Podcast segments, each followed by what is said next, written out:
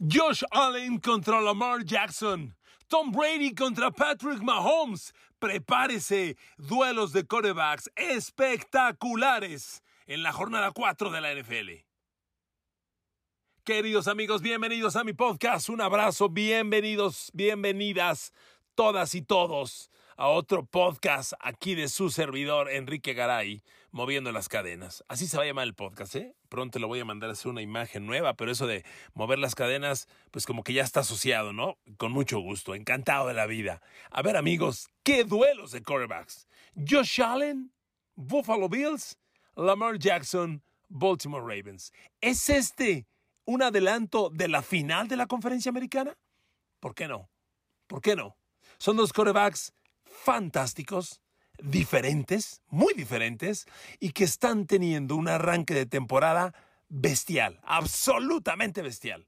Bueno, no está de más decirlo. Claro, Lamar Jackson es hoy el líder, el favorito para ser MVP de la NFL. Otra vez, me queda claro que su servidor, quien aquí les relata esto, Enrique Garay, a sus órdenes, no he compartido nunca el estilo de Lamar Jackson me he equivocado. Lamar Jackson está convertido en un espectáculo y en un atleta imparable.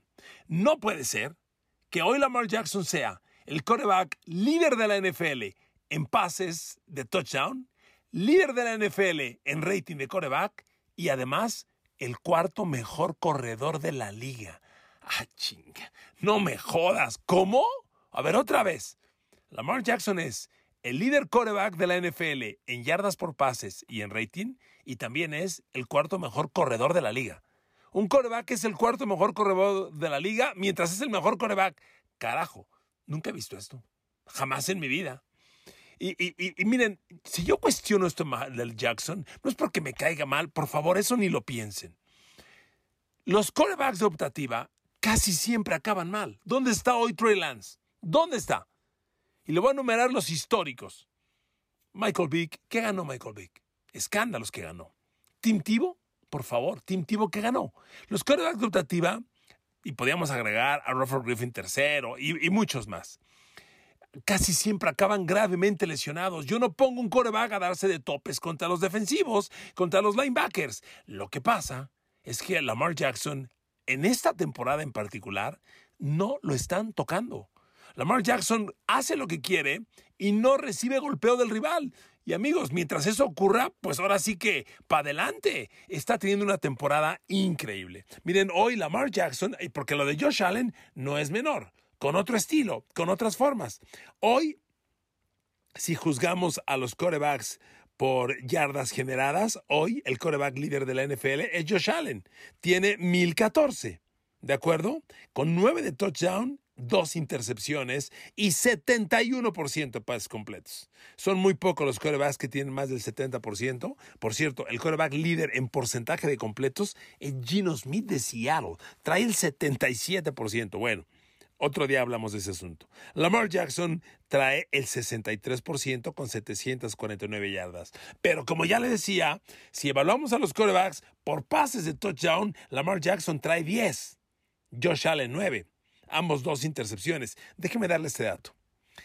Si al arranque de temporada de Josh Allen, si lo que hemos visto hasta ahora de Josh Allen en tres jornadas es el promedio del resto de la temporada, juega este promedio los 17 partidos, Josh Allen va a terminar la temporada, queridos amigos, si sigue jugando a estos promedios, con 5.746 yardas, 51 pases de touchdown y 11 intercepciones. Así es, habría completado, si se mantiene este, este promedio, 533 pases de 748, 71% de completos, que es altísimo. Y le repito, 5.746 yardas. ¿Le sorprende? Déjeme darle los números de Lamar Jackson.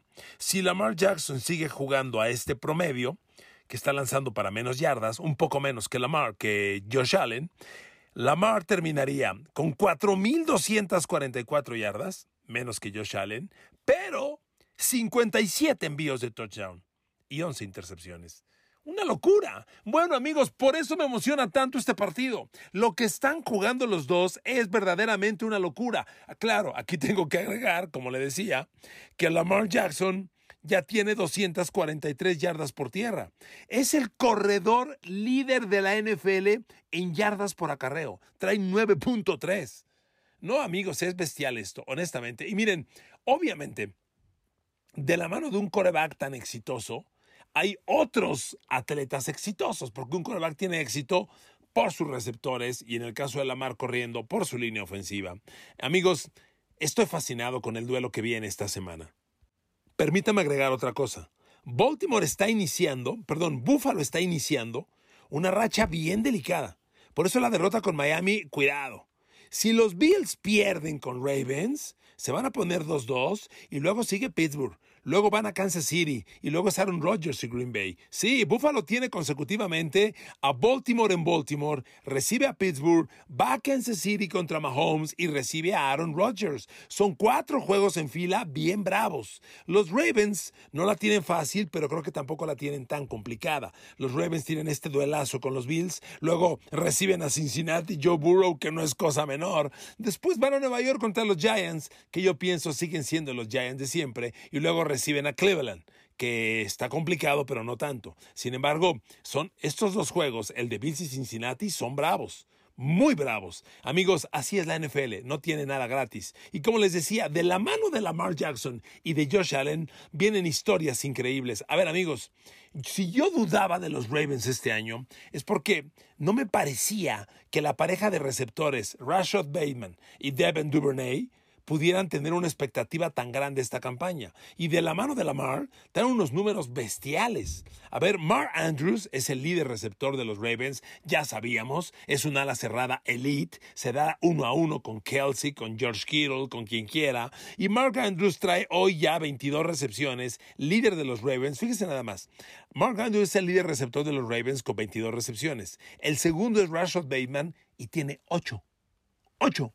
Eso quiere decir que si tú juegas contra los Ravens, tienes que encargarte de Mark Andrews. Él es el hombre clave. Le ha lanzado Lamar 31 veces.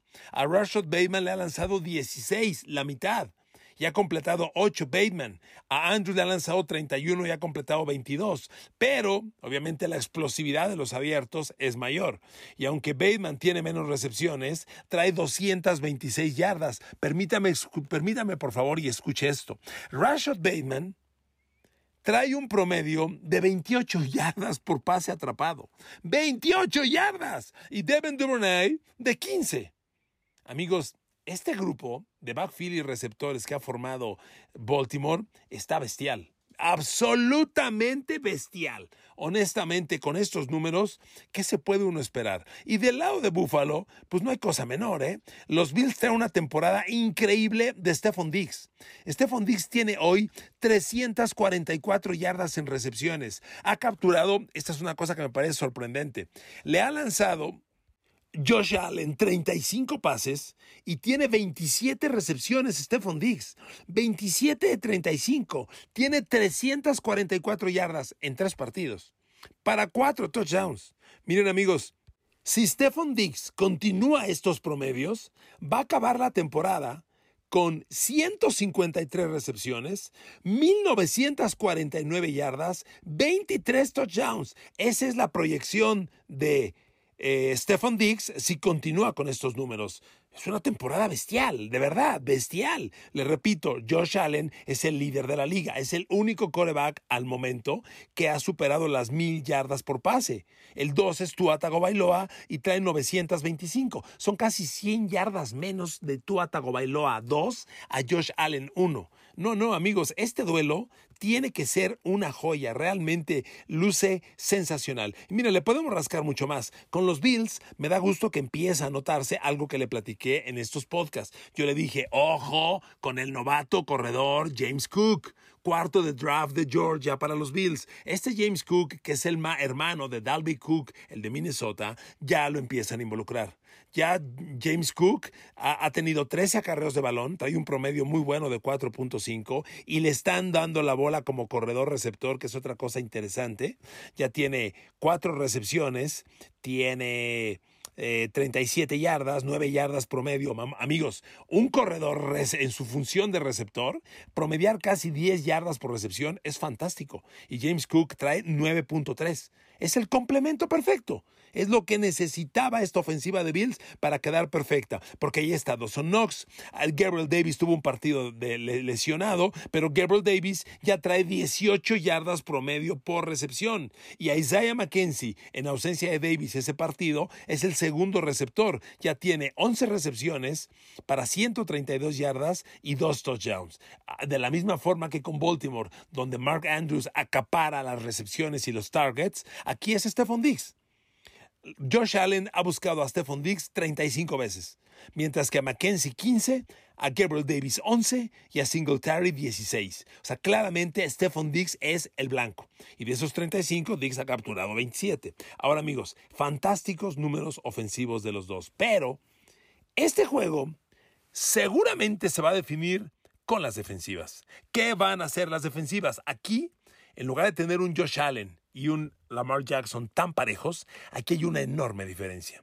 Los Bills son la defensa número uno de la liga en yardas permitidas, 214 yardas permitidas por partido. Y si analizamos a la defensa de los Bills en puntos, es la tercera, permite, 12 puntos por partido. La mejor estampa que permite 9, Denver 12 y los, y los eh, Bills 12.7.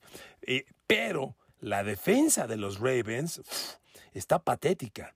Es la última de la liga en yardas permitidas.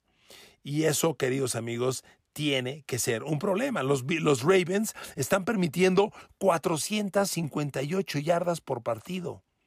Los 1214 son más de 200 yardas de diferencia entre uno y otro. Ahora, permitir yardas y permitir puntos son dos cosas diferentes. Los Ravens permiten 458 yardas, última defensiva de la liga en yardas, pero en puntos permiten solo 25.7, que tampoco es muy bueno, pero no es lo último. En, en puntos permitidos, los Ravens son la número 26, 27 de la liga. Está mal, pero no es la peor. Amigos, ahí puede estar la clave de este partido. Yo no sé ¿Qué van a hacer las defensivas para contener? Miren, son dos escenarios completamente diferentes. Los, los Ravens los han vapuleado. El partido contra Miami les tumbó sus promedios muy feo, porque les metió cuatro, cinco pases de touchdown eh, Tua Tagovailoa. Hoy la defensa de los Ravens ya ha permitido siete pases de touchdown. A ver, amigos, siete pases en tres partidos son más de dos pases de touchdown por juego. ¿Cuántos va a permitir en el año? ¿40? Pues a estos promedios allá va la defensa de Ravens. Tiene que mejorar. Jugó mejor contra los Pats, pero jugó contra los Pats, lo que, en el triunfo la semana pasada de Baltimore, lo que hizo fueron las intercepciones. Porque yardaje, Nueva Inglaterra les metió 400 yardas. A ver, eh, en las últimas dos semanas, los últimos dos partidos, la defensa de los Ravens se ha comido casi 900 yardas por pase pésimos números. Los Ravens sí están aplicando presión al coreback, o sea, no lo están haciendo mal. Traen ocho capturas de coreback, según mis números, y, no tienen un jugador que robe, pero tienen dos capturas de Justin Madubuike, dos capturas de Justin Houston, dos capturas de Patrick Quinn, y con eso generan. Es un equipo que ya trae 62 presiones a los corebacks, nueve golpes a los corebacks, es una buena cifra. Pero los, los Bills, en esta estadística, híjole, honestamente sí están robando. Los Bills ya traen 15 capturas de coreback en mis números, 4 de Gregory Rousseau. Cuando llegó Von Miller, yo le dije, de la mano de Von Miller, del otro lado de la línea, tiene que surgir o AJ Epenesa o Gregory Rousseau. Y allá van. Epenesa ya tiene dos capturas de coreback, Rousseau tiene cuatro, nueve presiones de Rousseau. Y esto, amigos, esta tiene que ser la gran diferencia. Son dos corebacks maravillosos. Fíjese, me faltó el último dato de los corebacks. Josh Allen y Lamar Jackson en tercer down y en zona de gol. Tenía que ser. ¿Quién es el líder de la liga en corebacks en tercer down? Josh Allen. El maldito está completando 65% de sus pases en tercer down. Es brutal. Trae 19 completos de 29 lanzados. ¿Y por qué le digo que es brutal? Porque el 2 que es Jalen Hurts de Filadelfia, trae 54%. ¿Cómo es posible que del 1, Josh Allen, al 2, Jalen Hurts, el porcentaje baje de 65.5 a 54.2? Es infinitamente mejor Josh Allen. Le, le repito, 19 completos de 29 lanzados. Pero la otra importante estadística de los corebacks, cuando uno habla ya de especialización, de, de temas muy específicos, es corebacks en zona de gol. Y ahí, el coreback líder de la liga es Lamar Jackson. Imagínense nada más. Josh Allen, líder de la liga en tercer down. Lamar Jackson, líder de la liga en zona de gol. ¡Qué barbaridad! Lamar Jackson en zona de gol es imparable. Tiene, escuche esto, 12 pases completos de 15 lanzados. 80% cuando entra a la 20 del rival.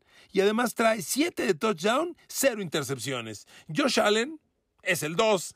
Josh Allen tiene 15 completos de 26 lanzados, mientras Lamar completa el 80%, Josh Allen baja al 57%, pero Allen tiene 6 de touchdown, uno menos que Lamar, y 0 intercepciones. No, no, amigos, va a ser un duelo espectacular. Yo espero un montón de puntos y creo que la diferencia sí va a ser la defensiva. Ahora, el otro gran juego de esta semana, Tom Brady contra Patrick Mahomes. Miren amigos, es un deleite este juego. Cuando se dio la primera vez el surgimiento de Mahomes, yo dije, ¿qué es esto? Y cuando llegó Mahomes contra Brady, me permito repetirle hoy esa comparación obligada. A ver amigos, cuando Tom Brady ganó su Super Bowl, su primer Super Bowl, que fue el Super Bowl 36, Patrick Mahomes estaba en sexto de primaria. Así es. Patrick Mahomes hoy tiene 27 años de edad, Tom Brady 45. Esta comparación no la perdamos de vista porque sigue siendo sorprendente que Brady a esta edad compita como compite. Y la comparación entre ellos dos es maravillosa. Su primer juego fue en el 2018 en temporada regular y los Pats le ganaron a Kansas un juegazo brutal 43-40. Brady lanzó 340 yardas y Mahomes lanzó 352. Brady un pase de touchdown, Mahomes lanzó cuatro, aunque tuvo dos intercepciones. Eso fue en el 18. Y ese año llegaron a la final de la conferencia americana que yo la narré y fue uno de los juegos que más recuerdo en mi vida. Y ahí los Pats le volvieron a ganar y Tom Brady a Patrick Mahomes, aquel juego en tiempo extra, 37 a 31, cuando Mahomes pierde porque perdió el volado del tiempo extra. Brady lanzó 348 yardas y un touchdown y Mahomes 295 y tres touchdowns. Para la siguiente temporada se, juega, se enfrentan otra vez en temporada regular y los Chiefs le ganan a los Pats 23-16 con un Mahomes que ya no lanzó escandalosamente, solo 283, un touchdown y una intercepción y Brady tuvo un partido malo de 169 yardas, un touchdown y una intercepción. En el 2020 se vuelven a enfrentar y los Chiefs le vuelven a ganar, pero ahora ya a un Tom Brady que venía con Tampa Bay. Chiefs ganan 27 a 24. Mahomes lanzó 462 yardas, 3 touchdowns y Brady 345, 3 touchdowns. Su último enfrentamiento fue el del Super Bowl, donde el señor Tom Brady y Tampa volvieron a ganar. Amigos, se han enfrentado cinco veces. Tom Brady ha ganado tres. Mahomes ha ganado dos. Hoy son dos quarterbacks que traen caminos eh, no, no como hubieran querido arrancar. como ya le decía, el arranque de temporada es de Josh Allen, es de Lamar Jackson, es de Tua Tagovailoa, es de Jalen Hurts. Ellos son los líderes. Brady no está ni cerca como quisiera. Brady es el quinto quarterback de la liga. Si los evaluamos por yardaje, no cuál quinto, mentira. Si los evaluamos por yardaje, Tom Brady es el coreback 22, 674 yardas. A ver, Tom Brady apenas trae tres envíos de touchdown y una intercepción. Mahomes sigue con muy buenos números. En yardaje es el octavo, 857 yardas, cuatro de touchdown, no, ¿cuál cuatro? Perdóneme. Mahomes trae, Dios mío, ya me perdí. Patrick Mahomes, aquí está, trae ocho de touchdowns, una intercepción. Brady trae tres de touchdown, una intercepción. Pero, aquí el gran pero es que Brady no ha tenido sus receptores sanos y es muy probable que el próximo domingo ya los tenga. De inicio, Mike Evans vuelve. Es muy probable que Julio Jones vuelva y que Chris Godwin también. Y si esos tres están en el campo, el duelo va a ser bien interesante. Se lo digo de verdad, súper interesante. La semana pasada Brady exhibió pues la carencia de blancos.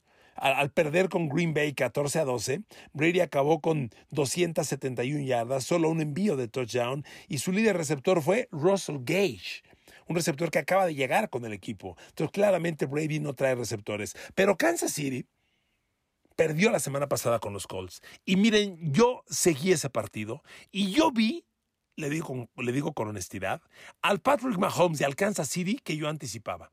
Un equipo corto de blancos, corto. A ver, en ese partido no hubo ningún receptor de Kansas que llegara a 100 yardas en la derrota con Indianapolis la semana pasada. Ninguno. Mahomes no llegó a 300, ningún receptor llegó a 100 yardas. Y cuando usted analiza a los Chiefs en la temporada, pues es Travis Kelsey o Travis Kelsey. Después de tres partidos, Travis Kelsey es el líder receptor de los Chiefs, normal. Y trae muy buenos números, 17 recepciones, 230 yardas, dos touchdowns. Pero a ver, ¿quién es el receptor 2 de los Chiefs?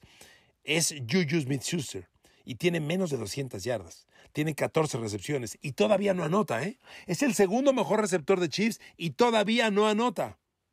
Si es por yardas, eh, por recepciones, perdón, Clyde Edwards Seller está ahí, pero es el corredor. ¿Cómo va a ser el, el segundo mejor receptor? El corredor. Márquez Valdés Scantlin, como se esperaba, casi nada. 10 recepciones en tres partidos, apenas 100 yardas totales. Todavía no hay touchdown, ni de Juju Smith-Schuster ni de Márquez Valdés Scantlin. Y Nicole Herman, discúlpeme por favor, pero como se lo dije, perdido. Nicole Herman brillaba al lado de Tariq Hill. Sin Tariq Hill, Nicole Herman lleva 7 recepciones y 67 yardas en tres partidos.